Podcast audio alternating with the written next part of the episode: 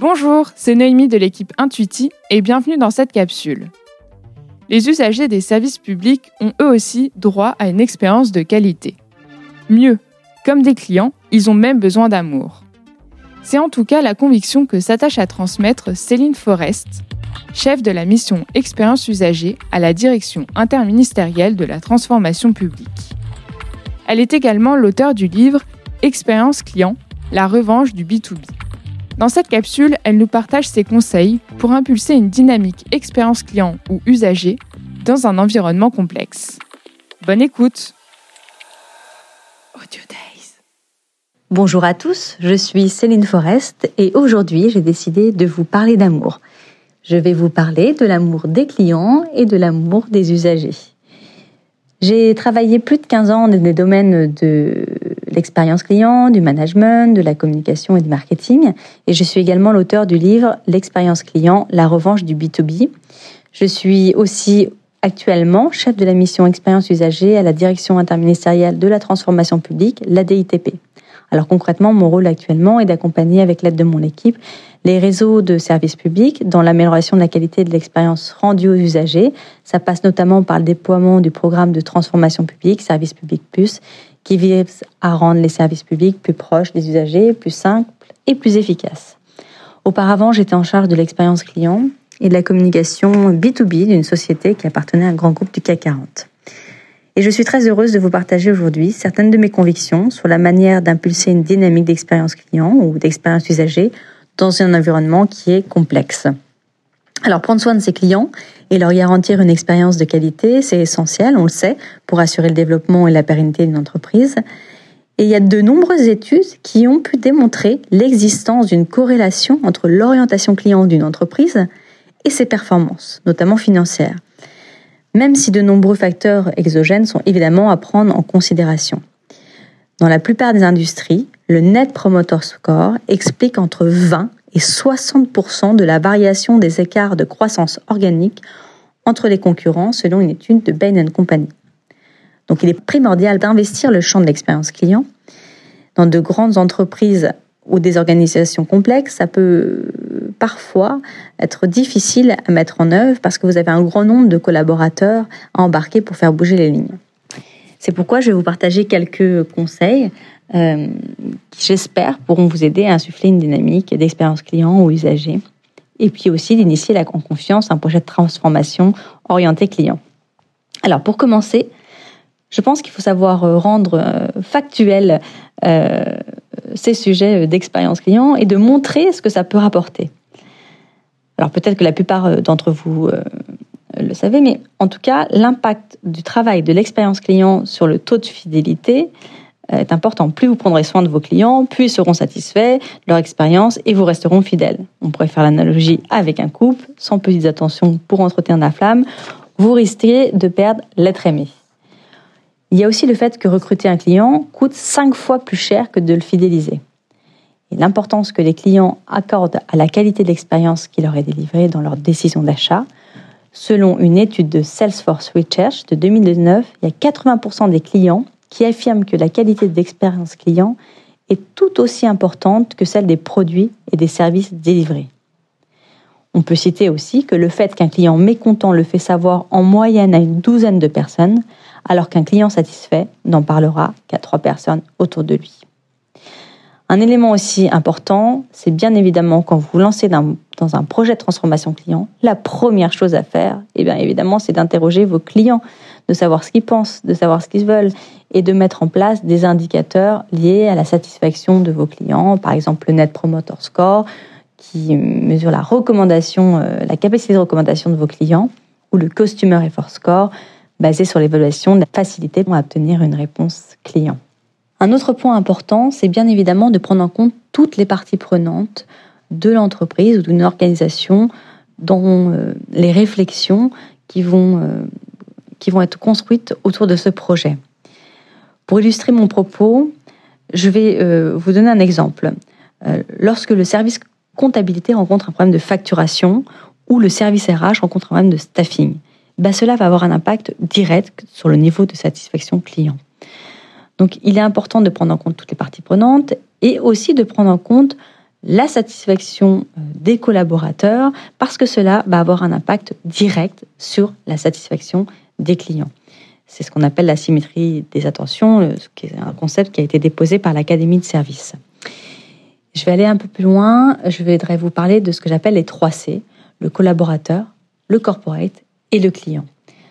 Donc, on vient de parler de l'impact des collaborateurs euh, sur la satisfaction des clients. Je rajouterai un troisième C qui est le corporate et qui est un peu les, les valeurs que vont porter euh, l'entreprise. Un client n'ira pas s'engager avec une entreprise, n'ira plus s'engager avec une entreprise avec euh, laquelle il ne partage pas les mêmes valeurs. Un collaborateur n'ira plus s'engager avec une entreprise avec laquelle il ne partage pas les mêmes valeurs non plus. Donc on est bien sur un alignement de ces trois C, un alignement de planète de ces trois C qui vont construire, qui vont faire en sorte que l'expérience client soit réussie. Enfin, un troisième point qui est important pour moi dans une démarche de transformation de l'expérience client, c'est évidemment d'accompagner sur la durée les collaborateurs dans ce changement de posture. C'est l'étape la plus, la plus difficile.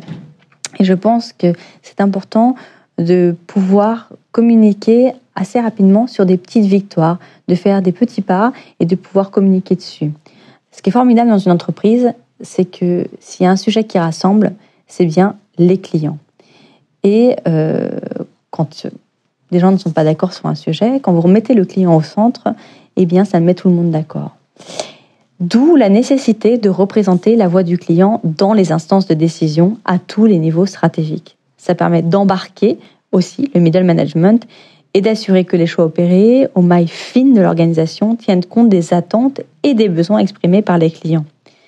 Il y a même certaines entreprises qui ont fait le choix d'indexer le bonus des collaborateurs sur les résultats du Net Promoter Score, ce qui permet de les impliquer dans la démarche et de les responsabiliser à ces enjeux. C'est le type de démarche que j'ai eu l'occasion de, mettre en place dans le privé et on voyait bien qu'il y avait des corrélations entre la satisfaction client, le niveau de rentabilité et l'engagement des collaborateurs. Enfin, je voudrais vous parler, comme évoqué en intro, du programme Service Public Plus. Le programme Service Public Plus, c'est le programme d'amélioration continue des services publics. Donc, sous l'impulsion de la ministre de la Transformation et de la Fonction publique, ce programme vise à proposer aux usagers des services publics plus proches, plus simples et plus efficaces. Il a été euh, construit sur la base des grands principes d'action du programme de transformation publique, avec un renforcement de la confiance entre l'administration et les citoyens, la transparence de l'action publique et la responsabilisation des agents et l'association des usagers en réponse aux attentes prioritaires des Français, qui sont des services publics plus rapides, des démarches plus simples, un suivi plus personnalisé des démarches et plus de facilité à joindre les services publics. Ce programme a été euh, co-construit avec des usagers et des agents. Il y a neuf engagements qui ont été formalisés pour prendre euh, également en considération les spécificités et les enjeux particuliers des services publics. Il y a une déclinaison qui a été adaptée pour chaque service public. Ensuite, à disposition des usagers, une plateforme qu'on retrouve sur le site servicepublic.fr euh, avec euh, la possibilité notamment de partager des expériences sur les services publics, donner son avis sur les services publics, mais également consulter les résultats de son service public près de chez soi. Euh, l'administration qui est concernée euh, par l'expérience qu'un usager va remonter va répondre et il y aura des actions d'amélioration qui vont pouvoir être engagées. Par exemple, la CNAV, la Caisse nationale d'assurance vieillesse, a pu engager plus de 70 actions correctrices sur la base des retours qui ont été formulés par les usagers. Euh, il y a également des temps d'échange avec les usagers qui ont émis des réclamations, on appelle ça les agora retraites, qui sont organisées pour identifier des pistes d'amélioration. Il y a également des correspondants services publics plus qui ont été identifiés dans chaque réseau de services publics euh, afin d'accompagner aussi le changement de posture, prendre en compte la voix des usagers et s'inscrire collectivement dans cette démarche d'amélioration du service.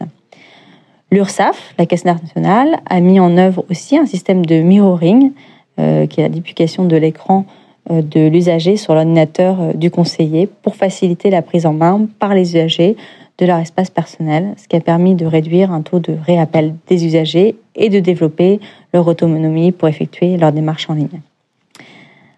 Voilà, en résumé, pour insuffler une démarche de transformation par l'expérience client ou l'usager, pour moi, il faut déjà évidemment convaincre les différentes parties prenantes pour s'assurer que la démarche est pleinement intégrée au projet de l'entreprise et de l'organisation. Ensuite, prendre en considération ces enjeux des parties prenantes et co-construire le projet avec eux. Et euh, enfin, d'accompagner le changement de posture sur la durée dans cette logique d'amélioration continue. Quand on mène un, ce type de projet, il faut aussi laisser un petit peu aller son intuition.